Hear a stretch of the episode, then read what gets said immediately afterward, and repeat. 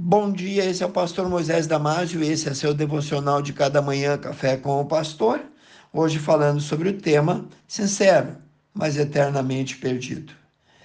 No livro de Amós, capítulo 7, versículo 8, no Velho Testamento, lemos assim: E o Senhor me disse: Que vês tu, Amós? E eu disse: Um prumo. Então disse o Senhor: Eis que eu porei o prumo no meio do meu povo de Israel, e nunca mais passarei por ele.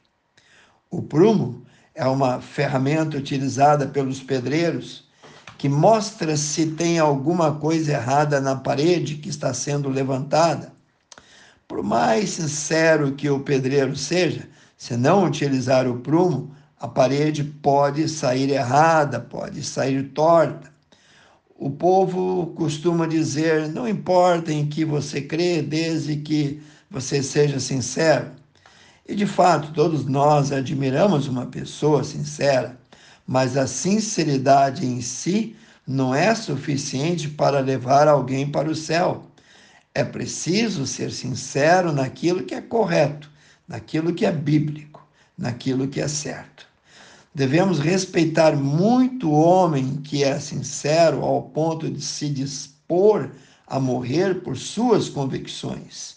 Mas, mesmo nesse caso, a sinceridade em si não quer dizer que suas convicções ou ideias são corretas, são certas.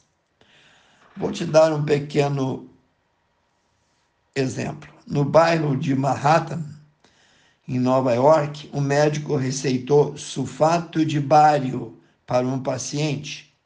Ao aviar a receita, o farmacêutico, por engano, trocou-o por sulfito de bário.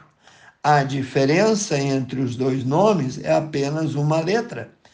Um é utilizado para fins medicinais e o outro é um veneno mortal. A mulher tomou o remédio trocado e morreu. Evidentemente, o farmacêutico usou de sinceridade ao aviar a receita pensando ter dado o remédio certo. Mas, em casos de vida ou morte, não é suficiente apenas ser sincero. É preciso ter absoluta certeza. A senhora que tomou o remédio trocado também foi sincera, mas, como era veneno, morreu. Por mais sincero que você seja, se estiver crendo numa coisa errada, isso não lhe salvará.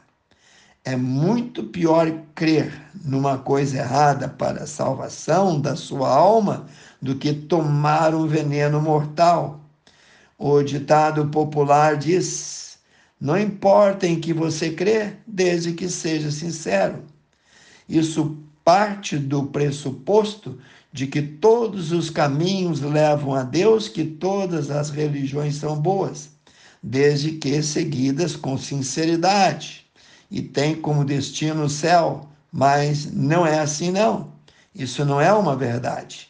O apóstolo Paulo, antes da sua conversão, além de ser zeloso, era muito sincero quando perseguia e matava os cristãos mas ele precisava de um coração novo, um novo nascimento.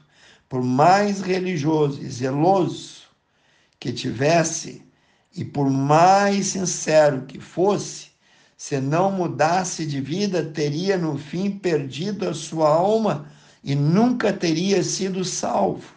Leia Atos capítulo 9.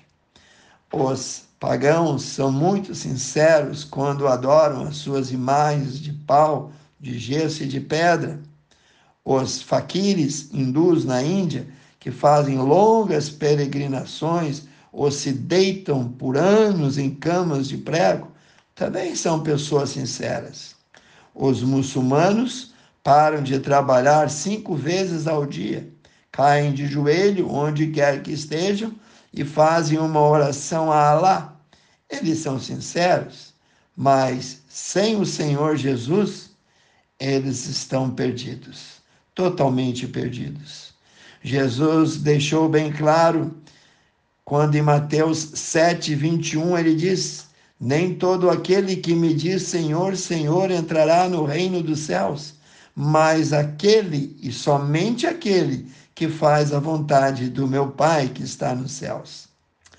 Muitos acreditam que tem um lugar reservado no céu, porque nessa vida estão profetizando no nome do Senhor Jesus, expulsando demônios em seu nome e fazendo grandes obras.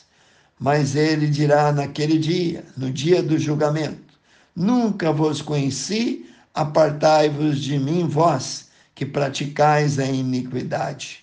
Está lá em Mateus 7, 23. Você crê no Senhor Jesus Cristo com todo o seu coração? Já o aceitou como seu Salvador pessoal? A resposta que você dá a essas perguntas terá grande importância no dia do juízo final, no dia do seu julgamento. Reconheça que você é um pecador perdido.